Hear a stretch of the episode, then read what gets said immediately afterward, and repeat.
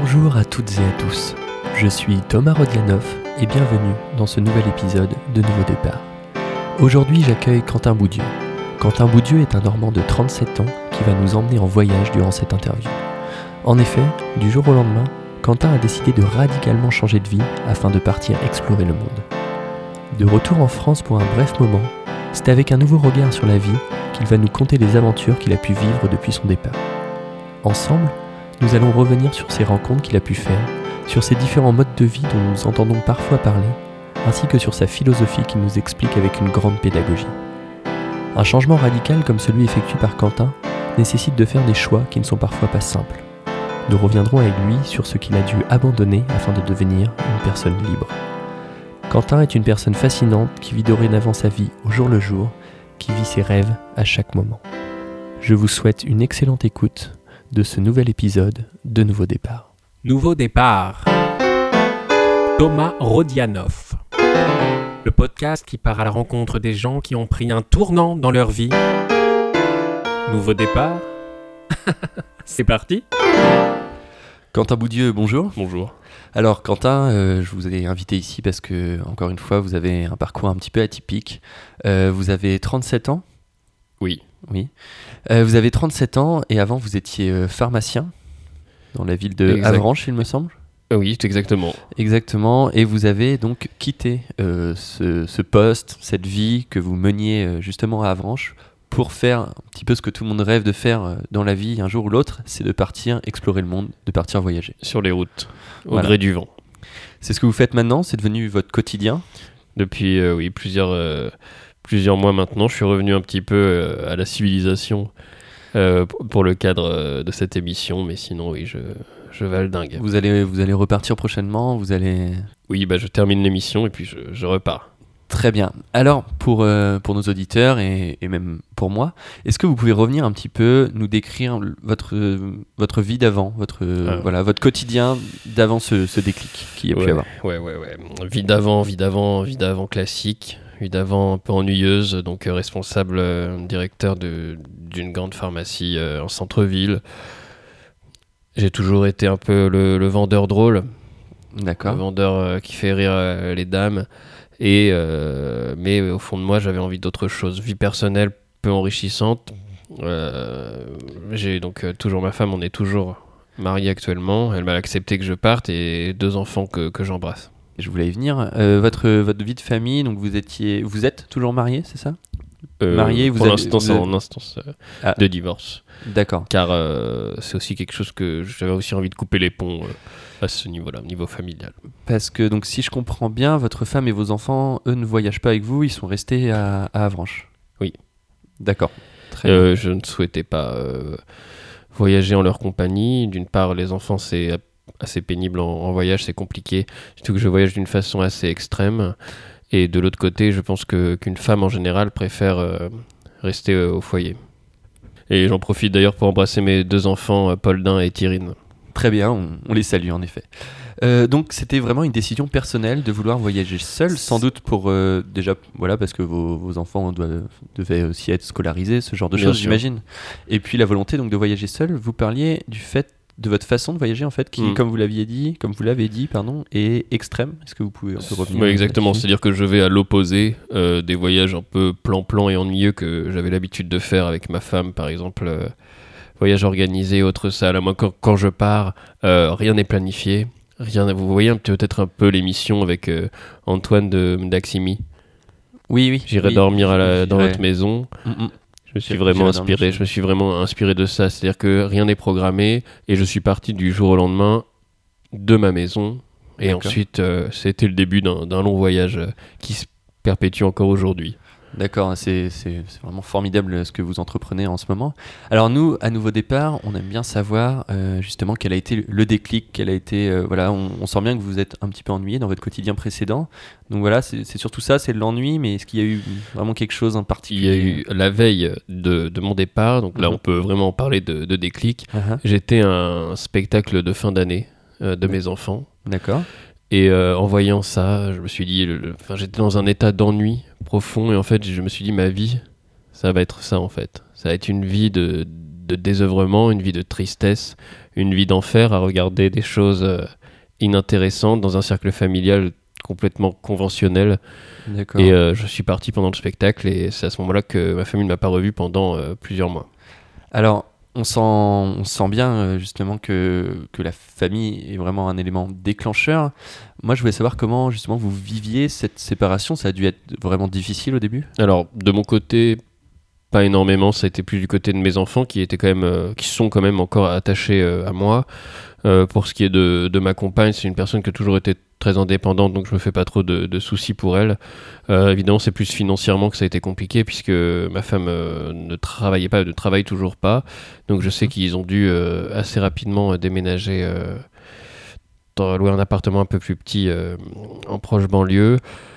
Toujours est-il que pour ce qui est de, de la séparation affective, moi, j'étais ailleurs déjà. D'accord, justement, le voyage vous a permis d'un peu de ne pas vous attrister sur cette situation qui devait être un peu douloureuse et de, de penser à autre chose. Et euh, je- comme je le dis souvent, en voyage, euh, j'ai rencontré une nouvelle famille. J'étais euh, fils du vent. Très bien. J'imagine qu'ils doivent vous rejoindre de temps en temps pour, euh, ou alors c'est vous qui revenez en France pour les voir. Comment, Eh bien, comment ça se passe? Comment je vais certainement en profiter. Déjà, puisqu'il y a encore euh, la paperasse moderne et les papiers à signer en ce qui concerne euh, l'instance de, de divorce euh, dans laquelle on se situe avec ma, ma compagne. Donc, j'étais pas revenu là depuis mon départ. Très il y a trois mois. Donc là, j'en profite de venir pour l'émission et je vais retourner un petit peu voir, voir mes enfants. Alors j'imagine que pendant tout ce temps, pendant le- ce voyage que vous avez entrepris, vous avez dû faire des rencontres extrêmement intéressantes qui ont dû un peu changer votre, votre façon de voir les choses. Alors, c'est vrai que en voyageant comme ça, on se nourrit de rencontres. Mm, mm. On se nourrit de l'autre. Et en particulier, j'ai le souvenir euh, ému d'une amitié euh, instantanée, d'une amitié éphémère euh, que j'avais eue avec un, une personne travaillant à l'accueil d'un d'un hôtel euh, près de Saint-Jean-de-Luz dans lequel j'avais j'avais dormi pendant une petite semaine, avec qui euh, c'était un vrai coup de foudre d'amitié. Il y, a eu, il y a eu un dialogue, il y a eu quelque chose qui Il y vous a eu un vraiment, dialogue, c'est quelqu'un avec qui on a même été boire un verre euh, avant mon départ. Bien, très bien. C'est, ça doit vraiment être euh, palpitant de, de vivre euh, ce que vous vivez. Et je l'embrasse d'ailleurs, euh, D'accord. Qui s'appelle peut-être une dédicace ou... et Henri. D'accord, très bien. Euh, Qu'est-ce que je l'aimais. oui, ça a l'air de, Ouais. ça a l'air d'être un souvenir vraiment, vraiment très fort. Ah, J'imagine mais- qu'il y a dû en avoir beaucoup d'autres. J'ai eu des amis euh, avec qui j'ai coupé les ponts aussi euh, dans ma vie d'avant, que je connaissais depuis une dizaine d'années, voire même 15-20 ans, des gens qui m'avaient aidé euh, quand j'étais dans le besoin, quand j'avais des problèmes d'argent, mais pour moi ça n'a rien, euh, aucune commune mesure avec euh, Henri. Très bien. Bah écoutez, Henri, qu'on embrasse ici à Nouveau Départ. Le fait d'avoir beaucoup voyagé comme vous l'avez fait, vous avez été dans, dans plein d'endroits, vous avez dû vraiment rencontrer des, des cultures, des façons de vivre, des, plein de choses différentes. Qu'est-ce que, qu'est-ce que ça vous a apporté Bah, vraiment votre... Est-ce que ça a changé quelque chose du coup dans votre vie? J'imagine que oui, évidemment. Le, le- le premier pays dans lequel je suis arrivé euh, donc en, en train, c'était euh, c'était l'Espagne. Très Et bien. première chose déjà, c'est la langue. D'accord. Vous aviez des, des notions justement d'espagnol ou même de langue étrangère pour le un, futur pays un- que vous allez un petit peu, mais ce qui est incroyable, c'est que c'est rien à voir euh, avec le français. On, on croit qu'on peut dire euh, bonjouras, euh, je veux l'hôtesse, mais euh, non, non, c'est une vraie langue. Non, non, mais vous rigolez, mais c'est une vraie langue. hein. Oui, oui. euh, Et c'est des paysans, principalement des paysans. Vous voulez dire que c'est une langue vraiment différente du, du français, comme euh, on connaît Voilà, c'est très différent, mais comme j'aime euh, m'intégrer à 100% dans la culture, ça va très vite. Je suis un caméléon. Euh, donc, la langue, en peut-être euh, une semaine, j'arrivais déjà à dire bonjour, au revoir, merci, et à me débrouiller, quoi. les bases pour justement pouvoir, on, on en parlait, de faire des rencontres et pouvoir commencer à communiquer avec, euh, avec ces nouvelles personnes. Oui. Et en plus, en heureusement, principalement, le, le personnel euh, hôtelier euh, parlait un peu français. D'accord, parfait. Alors, moi j'avais une autre question, je pense que ça, enfin en tout cas moi ça m'intéresse beaucoup et ça intéresse nos auditeurs, j'ai toujours été très curieux de ça. C'est euh, maintenant, comment vous vivez, quel est votre quotidien, qu'est-ce que vous faites de, de vos journées? Vous êtes libéré des contraintes avec des gros guillemets Mhm. évidemment qu'il y a quand on a des enfants, qu'il peut y avoir quand on a des enfants, et puis vous êtes libéré de la contrainte du travail. Donc qu'est-ce que, comment vous vous occupez euh, pendant ces voyages? Oh là là, vous savez, on a souvent peur. C'est comme euh, les gens qui partent à la retraite et ont peur de plus savoir quoi faire. Moi, j'ai utilisé assez rapidement la totalité de, de l'argent euh, qu'on avait réussi à mettre de côté euh, avec ma femme euh, durant une quinzaine d'années. Euh, j'ai dépensé ça très vite. J'ai envie de dire, je me suis éclaté j'ai été dans des hôtels merveilleux.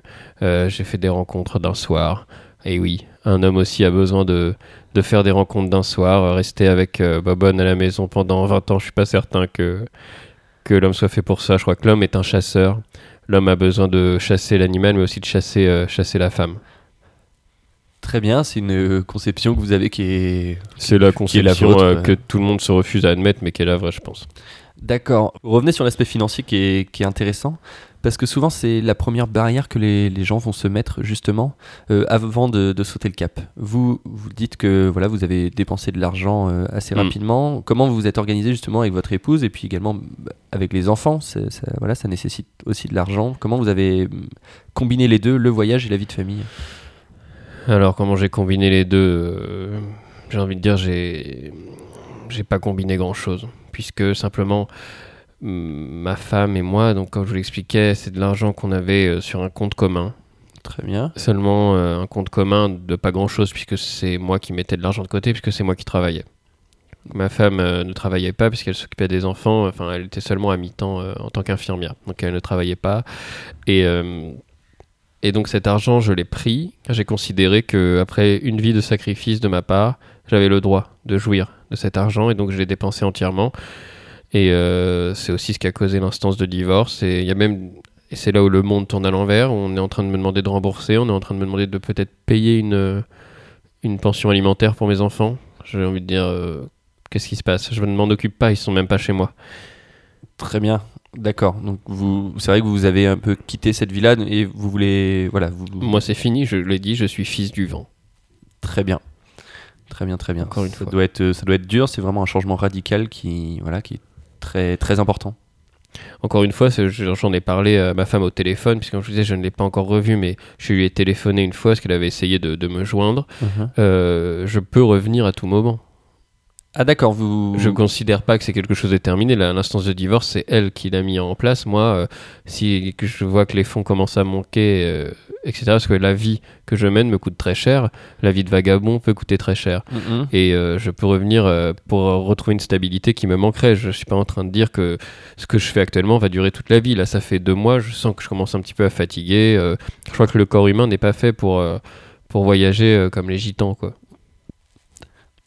Très bien, j'imagine qu'en effet, ce que vous voulez dire, ça doit être très éprouvant au quotidien de ne pas avoir d'endroit fixe où, où loger, de, Mais oui. voilà, de toujours avoir ses affaires dans un sac. euh. D'ailleurs, oui, quelle est votre manière de vous déplacer entre les, les différents endroits où vous allez? En train, principalement, ou en taxi. euh. D'accord, très bien, très bien, très bien. Alors justement, à ce propos, faites-nous rêver un petit peu, parce que c'est aussi ça qu'on attend, en tout cas que, que moi j'attends, ça doit être fabuleux ce que vous avez fait, dans quels endroits vous avez été, quels lieux vous avez pu visiter, peut-être des choses un petit peu atypiques. Ah, euh, donc plus. euh, je suis resté, euh, j'ai été à Madrid Très bien. et je suis resté un petit moment là-bas euh, et puis ensuite Vous êtes, juste, vous êtes resté combien de temps alors je suis arrivé donc je suis parti assez rapidement au dans le sud de la France. hein. Je suis resté un petit moment à Saint-Jean-de-Luz, n'est-ce Mhm. pas?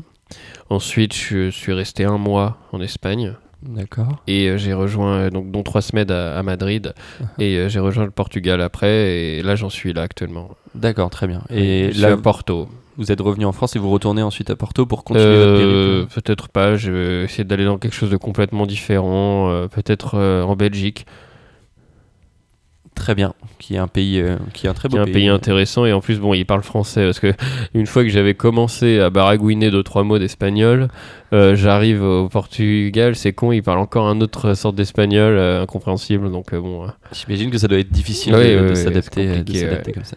Et, Ils sont gentils, hein, mais et outre la Belgique, vous avez d'autres, d'autres justement, d'autres destinations de prévues, d'autres itinéraires? Oh, moi, mon rêve, après, c'est un rêve. hein. Mais il me faudrait beaucoup d'argent. euh, J'aimerais aller euh, au Japon. euh, moi, voir Pékin un jour dans ma vie, c'est un, rêve. Très bien. Oui, j'imagine ça doit être en plus une culture très différente. le, le dépaysement doit être vraiment important. Est-ce que vous avez, c'est une question que, que j'aime bien poser en général, est-ce que vous avez une, une anecdote en particulier, quelque chose d'un petit peu croustillant. On a parlé des rencontres que vous avez faites, des lieux que vous avez visités. Est-ce qu'il y a une autre expérience que vous avez pu vivre pendant ce- votre voyage qui vous a principalement marqué? Oh là là, bah, je sais pas, c'est moins de 18 ou pas moins de 18 ici Non, on peut, on peut se permettre dans la limite du raisonnable, évidemment. Alors j'étais dans un, dans un hôtel à- justement à Madrid. Euh, je devais récupérer ma chambre euh, le matin euh, sur les coups de 11h midi. Mhm. Euh, malheureusement, quand j'entre dans la pièce, je vois qu'il y a encore un homme qui est présent dans le lit en petite tenue avec une femme également en petite tenue qui était euh, une prostituée. Et là, fin mot de l'histoire, c'est que je reste dans la chambre, le monsieur s'en va, mais la prostituée reste aussi et je passe l'après-midi avec elle. Très bien. Eh ben, écoutez, euh, C'est des rencontres. ça c'est une rencontre vous avez. c'est pas les rencontres de- d'habitude, hein, je vous le dis pas, mais Non. c'est des rencontres qui font plaisir. Vous avez gardé contact du coup avec euh, cette femme? Non, non. D'accord, très bien. Euh, je voulais, alors peut-être pour, euh, pour conclure euh, cette émission, je voulais savoir si vous aviez justement un, un conseil à donner euh, à nos auditeurs qui aimeraient faire la même chose que vous, qui rêveraient de faire la même chose de vous, Mm. mais qui, que vous, pardon, mais qui, qui s'imposent des barrières qui n'ont pas forcément lieu d'être. Je dirais qu'une chose, vivez vos rêves avant que vos rêves vous vivent. Très bien, bah en tout cas, Quentin Boudieu, je on vous remercie encore pour Merci vos conseils, pour vos Et anecdotes. il aurait fallu euh, une journée d'émission, je vous ai Je dit sais. peu de choses. hein. Je sais bien, j'imagine qu'il y a encore beaucoup de choses, mais on- pourquoi pas vous réinviter Je peux terminer rapidement Ah sur oui, une autre anecdote. euh, qui raconte un, qui est un petit peu symbolique de l'ambiance que j'ai eue pendant ce voyage et que j'espère vivre encore, le côté imprévu, le côté aventure. Euh, je- J'attendais mon train justement qui un train euh, en intér- à l'intérieur de du Portugal qui devait m'emmener de, de Lisbonne à Porto Mhm. et euh, le train a eu peut-être de mémoire 2h30 de retard. Ah oui, c'est justement avec ces. Quand vous disiez que c'était fatigant, c'est aussi avec ces imprévus-là. ces justement, qu'il imprévus faut- là, mais qui sont aussi des moments finalement. Bah, j'ai été au restaurant, j'ai lu un petit peu et puis c'est passé et le train est arrivé. euh, Voilà, faut réussir à toujours euh, rebondir Oui. et à toujours euh, retomber sur ses pattes. exactement. Comme on dit. Et bah très bien, Quentin Boudieu, encore une fois, merci de nous avoir fait rêver avec euh, Merci ces, à vous. ces voyages fascinants et, et votre histoire. Donc encore une fois, merci et peut-être à très bientôt dans Nouveau Départ. Je l'espère.